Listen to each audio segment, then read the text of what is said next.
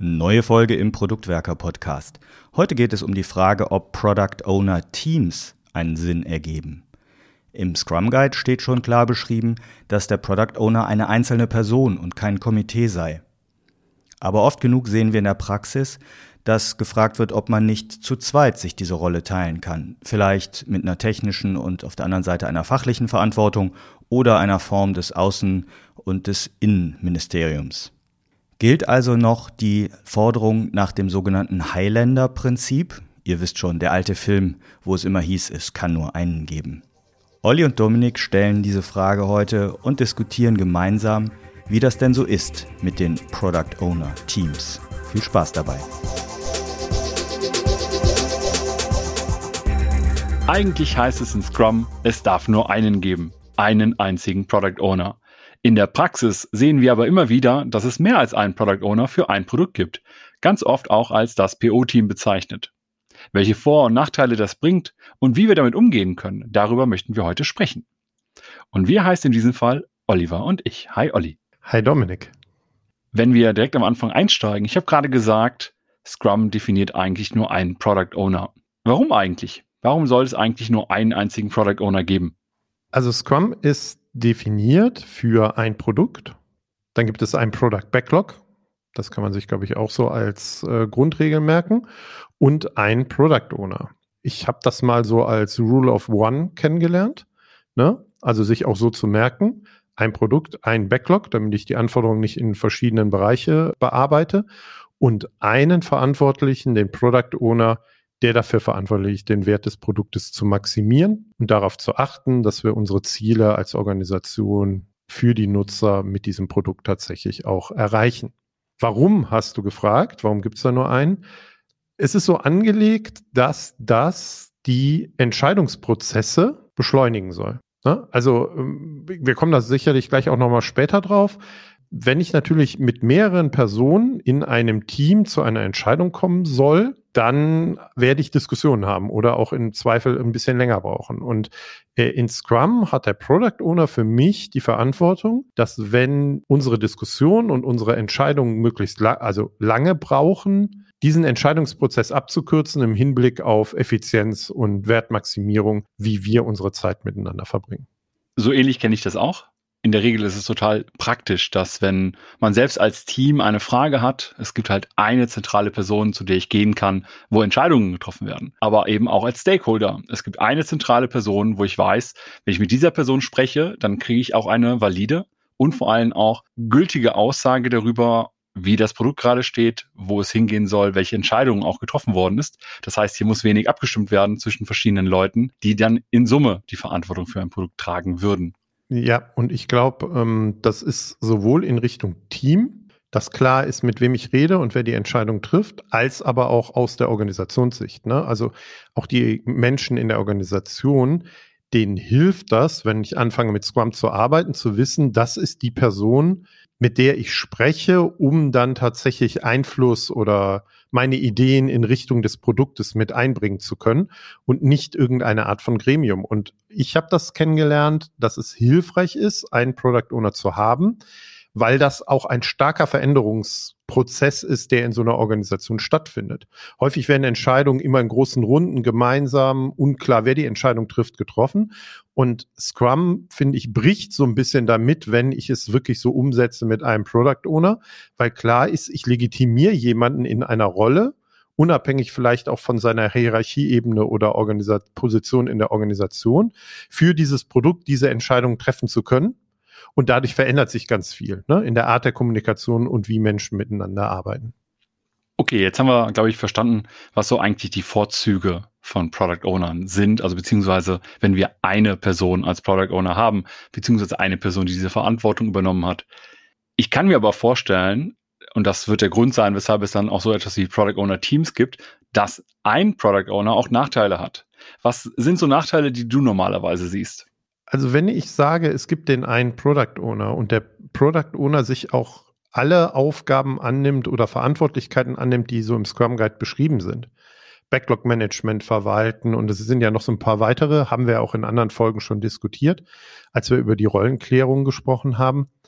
Dann kann das ganz schön viel werden, was ich da so zu tun habe. Und ich sehe den Impuls eher über mehrere Product Owner nachzudenken, häufig darin, dass der eine Product Owner überlastet ist und dass ich versuche, mit mehreren Product Ownern diese Arbeitsbelastung vielleicht ein bisschen zu verteilen und zu sagen, wir wollen nicht dem einen alles aufbürden. Und das kann unterschiedliche Ausprägungen haben. Ne? Also zu sagen, ich teile das dann nach Wissensgebieten oder strategisch operativ, das unterschiedlich zur Hand haben, also wer sich dann darum kümmert. Aber ich bin bei dir, dass dann häufig gesagt wird, wir sind jetzt ein Product Owner Team. Und ich glaube, wir müssen, eigentlich können wir ganz gut unterscheiden zwischen zwei Dimensionen, die wir da sehen. Nämlich auf der einen Seite, dass die Aufgaben eigentlich zu viel sind. Also die Aufgaben, das Aufgabenportfolio, das ein Product Owner in einem bestimmten Kontext bekommt oder innehat, ist zu groß, um durch eine Person abgebildet zu werden. Dass dann schnell eben mehrere Product Owner gebraucht werden oder genutzt werden. Das zweite, was ich aber auch sehe, ist, Erreichbarkeit von Product Ownern. Also, dass es gar nicht nur darum geht, kann ich bestimmte Aufgaben als Product Owner erledigen, sondern auch bin ich als Product Owner erreichbar. Also zum Beispiel, ich bin in vielen wichtigen Terminen, ich bin in vielen Gesprächen, wo es um strategische Entwicklungen geht. Mein Team selbst erreicht mich aber nie. Also vielleicht braucht es dann einen zweiten PO, alles jetzt erstmal Hypothese, um zu sagen, mein Team kann eine schnelle Antwort bekommen, weil das war ja der eigentliche Vorteil, den wir von einem Product Owner haben. Und wenn ich jetzt nie da bin, weil ich woanders in irgendwelchen Terminen hänge, habe ich diesen Vorteil nicht, sondern dann wird es eher zum Nachteil. Jetzt gibt es natürlich auch viele Frameworks, die Scrum nochmal erweitern. Ne? Also Skalierung sozusagen. Und ich glaube, wenn ich mich recht entsinne und ich bin kein Profi darin, dass das ein oder andere Framework auch die Rolle oder die Verantwortung von Product Ownern skaliert. Ich kenne das jetzt von Nexus beispielsweise. Da bleibt es ein Product Owner. Also auch wenn du mehrere Teams hast, bleibt es ein Product Owner. Wie sieht es denn aber in den anderen skalierten Frameworks so aus?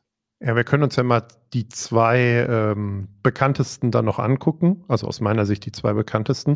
Wenn du in Richtung Less gehst, ist es ähnlich wie in Nexus. Ich glaube, da sind nicht so große Unterschiede. Es ist trotzdem ein Produkt, selbst wenn es mehrere Teams gibt. Es ist ein Product Backlog und es gibt einen Product Owner. Und das hat genau die Gründe, die wir gerade eben gesagt haben. Ne? Also wenn ich da eher mehrere P Product Owner draus mache, oder installiere, dass dann langsamere Entscheidungen, Entscheidungen als Komitee, wie auch immer, getroffen werden. Und es sagt Scrum ja auch, ne, also wenn das auf Scrum aufsetzt, dass die Product Owner Rolle ähm, kein Komitee ist oder wurde ganz lange so kommuniziert. Wenn ich jetzt in Safe gucke, was ich in größeren Organisationen ja häufig sehe, und jetzt kommt wieder die Diskussion, ob das überhaupt ein agiles Framework ist oder nicht, aber lassen wir das mal beiseite, also solche Diskussionen, und es gibt mehrere Product Owner und vielleicht ist das dann auch ein Product Owner Team. Aber die Schwierigkeit aus meiner Sicht ist, dass der Safe Product Owner mit dem Scrum Product Owner eigentlich fast nichts gemein hat. Also, also für mich ist eine unglückliche Bezeichnung, Safe in Safe den Product Owner so zu nennen, weil er eigentlich der derjenige ist, der operativ mit dem Team arbeitet und vielleicht dieses Team-Backlog verantwortet. Das ist aber eine sehr operative Ebene. Ne? Und wenn wir unser Product Owner Verständnis haben, dass auch auf einer taktischen und auch auf einer strategisch-visionären Ebene ein Product Owner mit im Lead ist und Aufgaben erfüllen kann, dann bist du wieder vielleicht bei dem Punkt, den wir eben mal angerissen haben, dass du eher trennst, da arbeitet einer strategisch, da arbeitet einer operativ. Und wenn wir den Punkt nehmen, Wertmaximierung des Produktes und da Einfluss zu nehmen und die Verantwortung zu haben, dann bin ich ja eher dabei zu sagen, dann müsste der strategisch Arbeitende in Safe Product Owner heißen und die Product Owner irgendwie anders. Und du hast, und der heißt, glaube ich, in Safe PM, ne, wenn ich das richtig im Kopf habe. Und dieser PM wäre für mich der Product Owner und da gibt es dann auch nur einen in Safe. Also außer ich gehe nochmal in, keine Ahnung, wie das heißt, wenn, wenn man nochmal riesig in Safe äh, skaliert und nochmal größer wird oder so. Das heißt, eigentlich siehst du in allen skalierten Frameworks auch den Punkt, also meiner Meinung nach, es gibt einen Product Owner oder eine Person, die wir als Product Owner verstehen. Ich kenne das oft auch in der Rollenbezeichnung des Chief Product Owners, wenn man Skalierungsansätze wählt, die jetzt auch meistens individueller sind, entlehnt ganz oft an einem alten Approach von Spotify bei dem man dann sagt, ich teile mein eigentlich großes Produkt in kleinere Teilprodukte auf und jedes dieser Teilprodukte kriegt einen Product Owner, der oder die dann eben auch verantwortlich für dieses Teilprodukt arbeiten kann und die Gesamtstrategie, die Gesamtvision des Produktes, also aus allen Bestandteilen, aus allen Teilprodukten resultierend, übernimmt dann ein Chief Product Owner. Also auch das kenne ich als Variante. Und da könnte man auch sagen, jetzt im entlehntesten Sinne, dass da ein PO-Team besteht, die sich dann aber jeweils, die haben jeweils ihren eigenen kleinen Bereich, klein ist nicht negativ gemeint, sondern abgesteckt und klar definiert, diesen Bereich ownen die, während das gesamte Große dann von jemand anders gesteuert wird, aber eben mit der Unterstützung des gesamten Teams. Aber jetzt kommen wir ja von dem Punkt, als, also wir sind eingestiegen, wie ist es in Scrum, wie ist es skaliert, was sind Vor- und Nachteile. Eigentlich ist ja jetzt der Haupt, das Hauptargument, was ich wahrnehme, um dann doch mehrere Leute auf der Product Owner Seite zu einem Team zusammenzubringen, dass da so viele Aufgaben sind. Richtig? Ja, in der Regel schon. Ja, aber wie lösen wir das Ganze denn? Also tatsächlich so mit einem Team oder ähm, wie guckst du da drauf? Ja, vielleicht schauen wir uns einmal an, was wir in unserer Erfahrung bisher so an PO-Teams gesehen haben. Weil ich habe ein PO-Team gesehen, da war es eigentlich ganz gut aufgeteilt. Ich würde sogar heute sagen, das hat ganz gut funktioniert.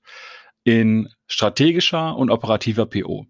Das heißt, es gab eine Person, die war für die Implementierung der Produktmerkmale im aktuellen nächsten, übernächsten, überübernächsten Sprint und so weiter verantwortlich, hat sich also sehr darum bemüht, wie will ich das Produkt sehr konkret bauen, während der andere PO die strategische Perspektive reingebracht hat.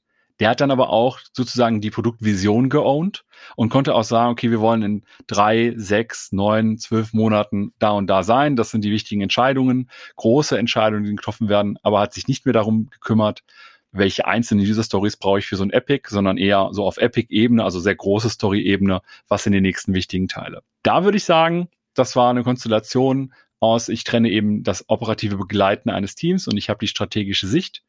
Die haben an einigen Stellen auch ihre definierten Schnittstellen gehabt. Das hat ganz gut funktioniert. Eine andere Alternative, die ich auch gesehen habe, ist, dass man auf einmal ein PO-Team hat, wo es eigentlich einen definierten oder eine definierte Product Owner gibt. Aber es gibt dann noch zum Beispiel so einen, als Junior Product Owner oder so jemanden, der oder die eben unterstützend zur Seite steht. Also heißt zwar auch Product Owner, macht aber vielleicht das, was man in anderen Teams eher als Business-Analystenarbeit oder auch UX-Designer-Arbeit und so weiter verstehen würde. Darf ich da direkt kritisch nachfragen? Gerne. Warum müssen dann beide Rollen auch in beiden Kontexten, in die du gerade beschrieben hast, Product Owner heißen? Müssen sie gar nicht. Müssen sie gar nicht. Das ist in der Regel einfach irgendwie so passiert, weil man da nicht unbedingt eine Alternative gesehen hat oder auch der Begriff Product Owner mit Anerkennung, Verantwortung oder irgendetwas anderem assoziiert wird. Obwohl dann natürlich auch zum Beispiel Produktmanager oder Business Analyst durchaus gültige Bezeichnungen wären. Ja, und da sind wir, glaube ich, auch so ein bisschen beim, bei einem Kern des Problems oder der Herausforderung mit diesem Thema, was wir hier haben. Ich glaube, dass es trotzdem sinnvoll ist, so wie wir es gerade eben auch am Anfang diskutiert haben in Scrum, den einen Product Owner zu haben. Und ich glaube auch, dass es hilfreicher ist, diesen Product Owner auch vielleicht exklusiv als Product Owner zu bezeichnen. Das heißt ja nicht, dass es Menschen gibt, mit dem ich als Product Owner dann im Team zusammenarbeiten soll, dass es die nicht geben soll. Ne? Also es, du hast ja gute Gründe aufgezählt, warum man das Ganze äh, machen könnte, dass da noch zwei, drei weitere Leute dabei sind. Aber ich glaube, es hilft nicht für die Klarheit, für das Team, für die Organisation, auch für die Menschen miteinander, die da arbeiten in so einem Product Owner Team, wenn ich alle Product Owner nenne und auch wenn ich jemand Junior und Senior Product Owner nenne oder Chief Product Owner und nur Product Owner, ne, wenn ich strategisch operativ bin. Ich glaube, das hat tendenziell wenig Mehrwert, außer dieses Anerkennungsmotiv, aber ich glaube, das verhindert dann oder das hat so viele negative Aspekte, dass ich ganz persönlich das einfach nicht tun würde. Und das ist auch so ein bisschen der Punkt, glaube ich, warum ähm, man sich überlegen sollte, dass man sagt, man braucht irgendwie ein Team, was die Aufgaben des Product Owners übernimmt. Oder zweite Alternative aus meiner Sicht, dass das Development Team oder die Developer mittlerweile Teile der Aufgaben des Product Owners übernehmen. Steht ja auch im Scrum Guide, ne? Der kann die Aufgaben selber ausführen oder an das Team delegieren aber nicht zu sagen, wir haben jetzt viele Aufgaben und das sind Product Owner Aufgaben, deswegen brauchen wir viele Product Owner und deswegen haben wir jetzt ein Product Owner Team. Also die Logik oder diese, diese Argumentation erschließt sich mir persönlich nicht.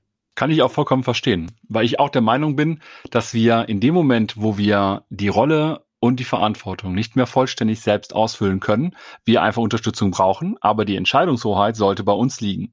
Die finale Entscheidungshoheit. Deswegen habe ich jetzt erstmal auch kein Problem damit zu sagen, es gibt jemanden, der sich operativ mehr um die Ausgestaltung von bestimmten Produktanforderungen kümmert. Ob das jetzt eben ein jemand ist, den man dann irgendwie operativer Product Owner nennt. Ja, ich weiß, es gibt ja die Nachteile, wenn man es eben Product Owner nennt, aber einfach die Aufgabe ist klar abgesteckt, kümmert sich um die operativen Sachen. Ob es jetzt ein bisschen Analyst ist, UX-Designer oder ähnliches, ist mir erstmal egal. Die können im Team sein, was ich sehr favorisieren würde, dass einfach die Expertise im Team liegt, sprich in der Rolle der Developers. Aber wenn das nicht geht, weil vielleicht auch bestimmte Sachen nur temporär notwendig sind, dann habe ich vielleicht eher die externen, die Dritten, die mal temporär bestimmte Sachen übernehmen. Aber die Verantwortung für Entscheidungen muss eine Person eigentlich treffen. Und damit sie das treffen kann, braucht sie Informationen von Experten. Und da lohnt es sich da eigentlich, finde ich, auch nicht zu sagen, ich mache einen zweiten PO, der vielleicht temporär da drin ist, weil er oder sie sich jetzt in dem Thema gut auskennt bin ich auch bei dir. Ich glaube aber, wenn ich auf so eine Idee wie ein Product Owner Team, wenn ich das versuchen will als Organisation oder auch als Product Owner denke, das ist eine gute Idee für mich als PO, jemand zu, dazu zu holen oder zwei dazu zu holen, ein Product Owner Team zu bilden, dann steht und fällt das Ganze tatsächlich mit äh, der Art und Weise, wie wir miteinander arbeiten und auch wie wir wirklich zusammenarbeiten, also kollaborativ zusammenarbeiten und auch klar Entscheidungen treffen können. Und da kann ich was aus der eigenen Erfahrung halt erzählen. Ich habe mal tatsächlich in so einem Team gearbeitet. Es war ein relativ junioriges Team mit dem Thema Scrum und Agile. Und ich war dann der Product Owner in der Anfangszeit und da waren noch drei Leute dabei. Und wir haben dann angefangen, uns bestimmte Aufgaben halt einfach aufzuteilen oder auch miteinander abzustimmen. Also ähnlich wie du das gesagt hast. Also da war eine Person, die hatte viel mehr Ahnung von dem ganzen Analytics-Thema, ne, die hat das Thema dann übernommen. Das heißt, wir haben uns noch nicht mal fachlich inhaltlich abgetrennt oder strategisch taktisch, sondern eher mit Wissensfokusgebieten, wo ich halt besonders meine Skills und Erfahrungen hatte. Wir sind aber nicht dazu gekommen, dass wir wirklich gut zusammengearbeitet haben. Also wir waren untereinander nicht in der Lage, ähm, uns auf bestimmte Dinge zu einigen, zu überlegen, was denn wichtig ist, worauf wir den Fokus setzen. Also jeder hat an anderen Themen irgendwie gearbeitet. Und weil das nicht funktioniert hat, haben wir dann irgendwann die Entscheidung getroffen, nee, es muss jetzt einen Product Owner geben.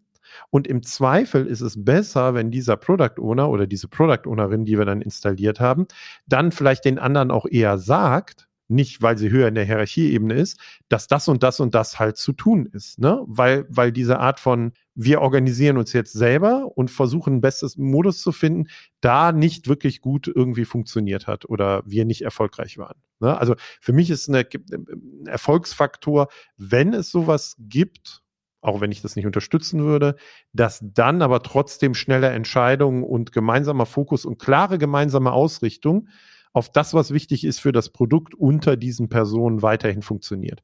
Und das stelle ich mir eigentlich sehr schwierig vor. Ich glaube tatsächlich auch, dass das nicht funktioniert. Also, dass wir es nicht hinkriegen, eine vernünftige Vision in mehreren Köpfen zu teilen. Also wir haben immer eine annähernd gleiche. Wir können uns dem annähern durch so etwas wie Personas oder auch so ein Vision Statement, dass wir da irgendwie so etwas erarbeiten, versuchen eine gemeinsame Sprache zu sprechen. Ne, was heißt Kunden? Was heißt eigentlich Verbinden von Menschen? Was heißt eine Plattform entwickeln? Also etwas, dass wir ein Verständnis haben. Aber am Ende hat jeder immer noch so eine ganz leichte Unterscheidung in seinem Kopf von dem, was der andere in seinem Kopf hat. Und deswegen ist es auch, glaube ich, ein großes Problem, weil wenn dann nämlich jetzt die eben die Dritten von draußen kommen oder auch das Team selbst, also irgendjemand fragt, was sollen wir jetzt machen, dann gibt es da unterschiedliche Vorstellungen. Und das zu synchronisieren in einem PO-Team halte ich auch für extrem aufwendig, damit es eine angemessen gute Qualität hat. Jetzt gibt es aber manchmal so das Gegenargument, dass ja auch die Entscheidung und Verantwortung, die ein Product Owner hat, dass die ja durchaus auch komplex sein können. Also wir bewegen uns in einem komplexen Umfeld. Wir haben sehr viele Unsicherheiten bezogen auf, was ist denn jetzt wirklich das Wichtige? Also Wichtige und Richtige. Wir lösen es auf der Developer-Ebene dadurch, dass wir sagen, wir haben ein sehr crossfunktional zusammengestelltes Team, was verschiedene Ansichten zusammenbringt. Jetzt haben wir schon den Vorteil, warum es nur einen Product Owner geben soll, dargestellt. Aber kommen wir nicht zu besseren Entscheidungen, deiner Meinung nach, wenn wir mit mehreren Leuten drüber nachdenken? Also auf der Product Owner oder auch auf der Produktseite oder Frage des, was machen wir denn eigentlich? Aber das kann ich ja auch mit dem Team machen. Also die, das Argument, in einer Gruppe finden wir bessere Entscheidungen, ob man jetzt diesen Glaubenssatz folgt oder nicht. Das kriegst du ja auch hin, wenn du das mit dem Developer-Team machst, wenn du im Developer-Team die Expertise zum Beispiel sitzen hast für, wie baue ich die Oberflächen am besten, wie mache ich vielleicht auch das Testing am besten, wie arbeite ich operativ am besten, strategisch etc. Also diese Unterstützung kann man da durchaus auch vom Developer-Team bekommen, wenn da die Expertise eben drin ist oder man holt sich Dritte da rein, in so eine Art Gremium vielleicht, aber das ist dann mehr beratend. Es ist kein Entscheidungsgremium. Ja, oder ich sag halt, ne, also ich kam gerade auf die Idee, das ist ja jetzt nochmal wieder ein bisschen populärer geworden, auch wenn das Thema ja schon länger so in der Produktmanagement-Community rumgeistert oder mal präsent war, zu sagen, es gibt so, es muss eigentlich ein Product Trio geben, also drei Menschen, die gemeinsam überlegen, was ist denn wirklich das Wichtige, was wir so machen? Also was sind die richtigen Dinge? Und das sind für mich, ist für mich jemand, äh, der die Business-Seite verantwortet und die Wirtschaftlichkeit und die Wertmaximierung. Und das wäre für mich ganz klar der Product Owner oder der Produktmanager, ne, wenn ich im nicht agilen Kontext unterwegs bin. Und dann habe ich die ganze Sache, die halt mit deinen Themen zu tun hat, also mit Usability und so. Also braucht vielleicht einen UX-Designer oder wie auch immer, also jemand, der sich zumindest damit auskennt, ähm, wie ich äh, das Usable Risk irgendwie dem begegnen will. Und wenn es ein technisches Produkt ist, jemand, der halt die technische Expertise hat, ne? egal ob es der äh, Lead-Architekt oder wer auch immer ist. Und äh, in dem neuen Buch von Teresa Torres mit dem Continuous Product Discovery, dazu gehört ja unter anderem auch, dass es so eine, ein Product Trio sinnvoll ist ähm, und dass die sehr intensiv miteinander zusammenarbeiten, einfach weil sie diese drei unterschiedlichen Expertisen und Perspektiven zusammenbringen, um zu besseren Produktentscheidungen zu kommen. Natürlich vor allen Dingen im, auf, auf der Ebene von Discovery, aber rauszufinden, was ist denn wirklich das, was wir hinterher irgendwie bauen wollen. Und auch die Diskussion finde ich total spannend, weil ich jetzt schon mehrfach gehört habe, ja, aber das ist dann ja schon fast wieder ein Product Owner Team. Und meine Antwort wäre nein, das ist das nicht. Also es gibt da einen Product Owner, der die Produkt- und Business-Verantwortung und Seite mit äh, vertritt. Und der ist, wenn wir dann Scrum machen, in so einem Team auch der Product Owner. Aber das sind jetzt nicht drei Product Owner, die da zusammenkommen und dann zusammen ein Product Owner Team bilden. Aber es ist, sind so meine äh, zwei Cent zu, der, zu den Überlegungen. Ich kenne dieses Dreier-Team jetzt auch schon eine ganze Weile. Ich habe 2014 bei Jeff Patton die Ausbildung gemacht zum Product Owner. Und da hatte er das auch schon vorgestellt. Und ich finde das Konzept jetzt erstmal auch vollkommen legitim. Aber eben nur dann, wenn ich das unter der Prämisse mache, dieser Kreis ist beratend. Es gibt halt auch, auch wie Jeff Patton es damals vorgestellt hat, immer noch den einen Product Owner, die eine Person, die da auch die wirtschaftlichen Entscheidungen trifft. Eben auch zum Beispiel die Entscheidung, welche Sachen wollen wir jetzt angehen mit der Lebenszeit der Mitarbeiter, die wir haben, die im Team mit dabei sind. Aber trotzdem Experten dafür zu haben und die können auch, äh, auch mal durchaus wechseln im Laufe der Zeit. Dann hast du mal jemand anders als Lead Developer, weil es vielleicht gerade um einen anderen Tech-Stack geht. Vielleicht geht es jetzt um eine neue Art von Nutzer, also irgendwelche neuen Menschen, die wir vor so, die sehr spezielle Eigenschaften haben, die wir vorher nicht berücksichtigt haben, dann könnte auch jemand, der eben UX oder Usability oder allgemein Interaktionsdesign macht, durchaus gewechselt werden, dass dann jemand anders da reinkommt. Aber es sind dann halt Berater oder beratende Personen. Es sind dann nicht Entscheider. Ich würde das gerne aber erweitern. Also ich finde den Gedanken total spannend. Vielleicht sind es aber nicht nur Berater, die ich mir suche als Product Owner und dann vielleicht auch eher in so einem Team oder näher an mir ran habe, Vielleicht sind es auch Umsetzer für bestimmte Dinge. Also jetzt gar nicht Umsetzer für das Produkt und für das nächste Produktinkrement. Aber ich stelle mir jetzt sowas vor wie, ich habe einen Bereich, wo Kundeninterviews geführt werden. Und da gibt es eine Person in meiner Organisation, die kann das viel besser und hat eine totale Expertise.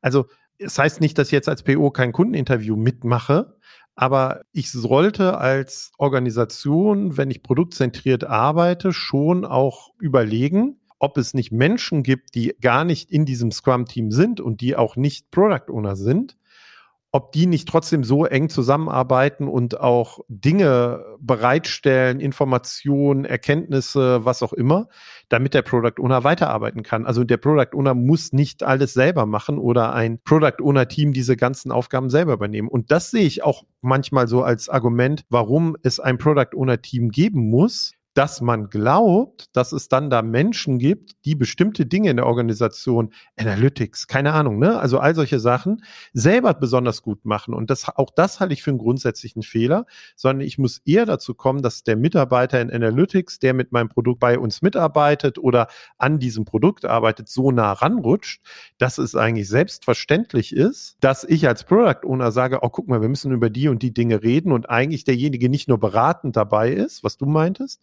sondern vielleicht sagt, ja, das mache ich, ne? weil, weil er auch auf das Produkt und auf den Produkterfolg mit einzahlt.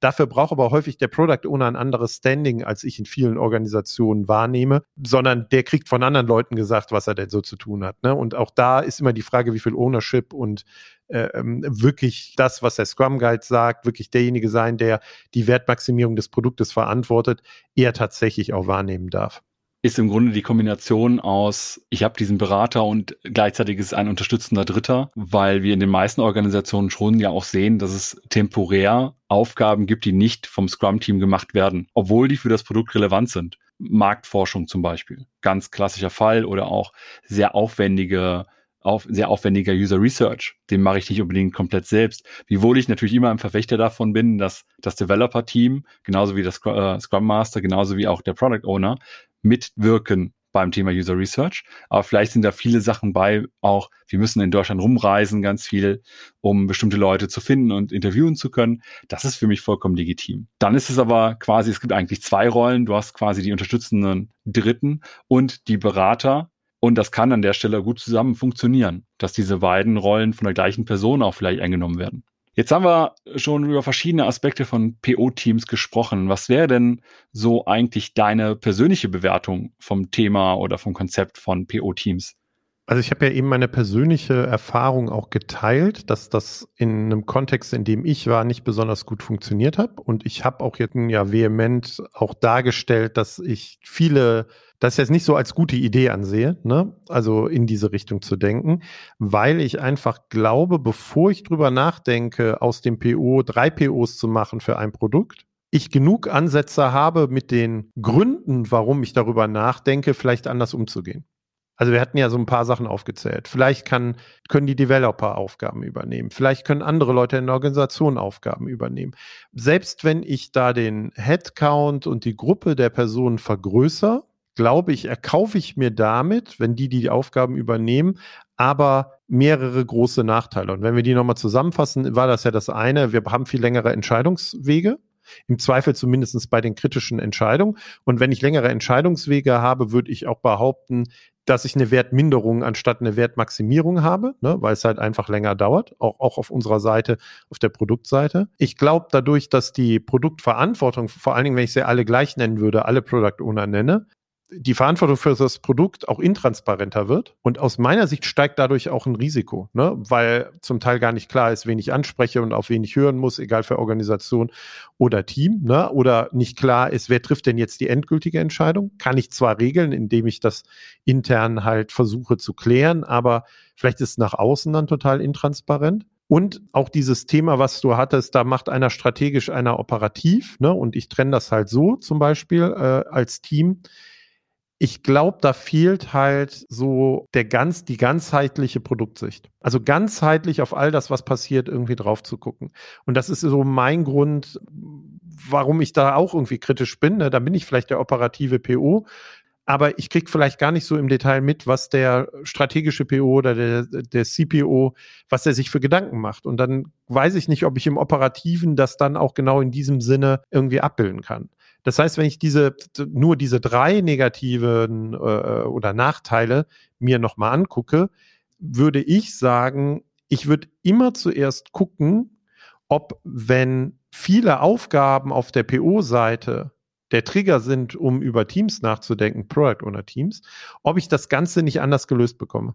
Und im Zweifel sind das Supporter, Produktmanager, meinetwegen auch Junior-Produktmanager, die dem PO zuarbeiten. Also das kann ja auch eine Lösung sein. Aber ich würde das niemals als Product Owner Team bezeichnen, weil das suggeriert, die arbeiten hier alle auf Augenhöhe mit den gleichen Rechten und Pflichten und Verantwortlichkeiten zusammen. Bringt ja auch ein bisschen die Bezeichnung Owner mit, ne? Also der Besitzer. Eigentlich eigentlich gibt es immer nur einen Besitzer und wenn du halt mehrere Leute hast, die etwas zusammen besitzen, dann ist es halt irgendwie eine Besitzergemeinschaft zum Beispiel. Im Erbfall nennt man das dann auch Erbgemeinschaft, so im, im übertragenen Sinne auch nochmal etwas, das zu dem Begriff passt.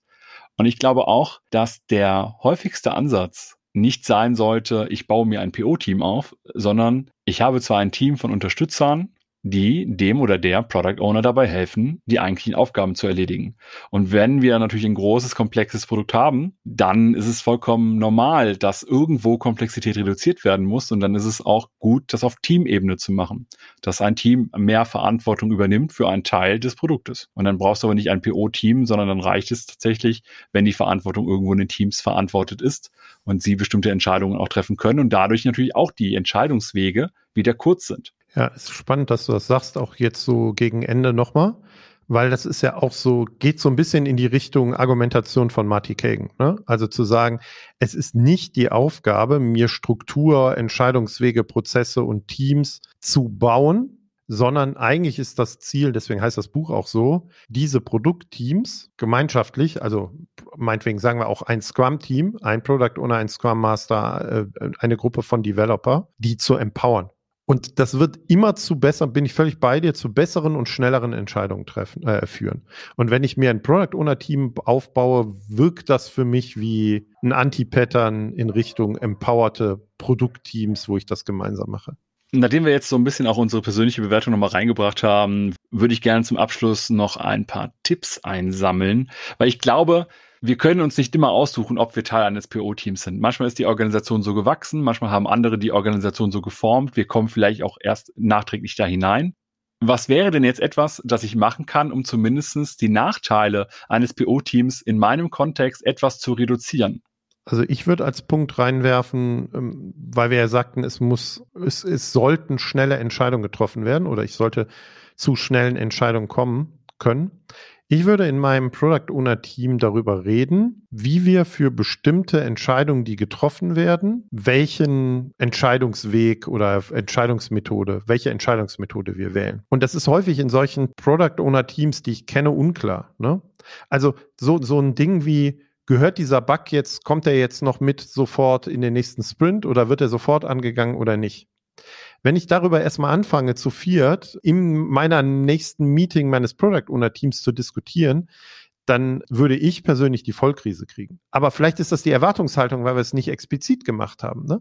Also deswegen würde ich darüber sprechen und sagen, ja, wenn sowas kommt, ist egal, wer bei uns im Team das sagt, wird sofort eine Entscheidung getroffen. Wir verlieren überhaupt keinen, wir investieren überhaupt keine Energie da rein, über diese Sache überhaupt zu diskutieren.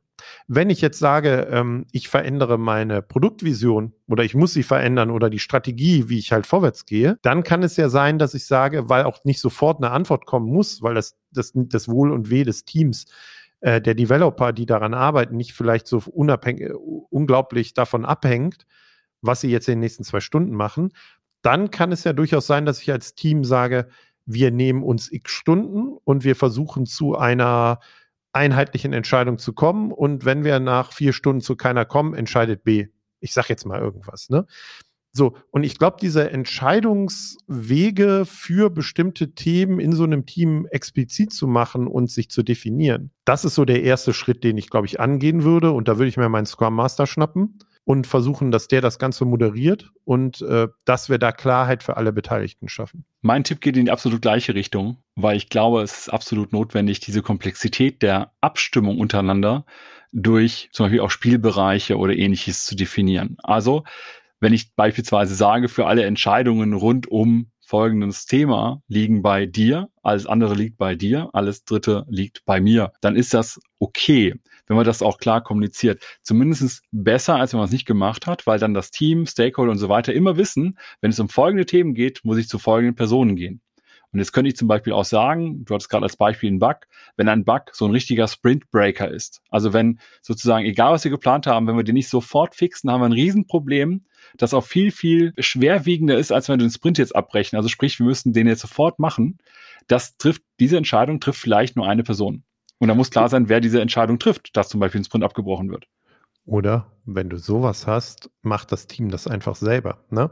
Also ich, ich muss jetzt noch mal kurz einsteigen da an dem Punkt. Also ich finde den total valide und total gut. Aber ich glaube, wenn solche Themen oder solche Fragen auch durch die Developer selber entschieden werden dürfen und können und die auch die Ownership dafür übernehmen, dass es noch besser ist, als mehrere Leute auf der Product Owner Seite zu haben. Ne? Also deswegen ist das ein gutes Beispiel, finde ich, für das, was wir gerade besprochen haben. Und ich glaube, man, man erkennt, dass wir eigentlich so eine ganz klare Tendenz dazu haben, PO-Teams, wenn möglich, zu vermeiden und gleichzeitig die Developer als Verantwortung im Team einfach auch zu befähigen, auch mehr Entscheidungen zu treffen, mehr mitzusprechen in bestimmten Sachen, um Menschen in der Verantwortung als Product Owner zu entlasten von bestimmten Tätigkeiten, damit es dann nämlich nur einen Product Owner geben muss. Ich hoffe, dass in dem Gespräch, das wir beide gerade geführt haben, das eine oder andere für euch mit dabei ist, um euch die Lebensform des PO-Teams vielleicht erträglicher zu machen, aber vielleicht auch hilft zu verstehen, ob das gerade die geeignete Form für euch ist oder nicht.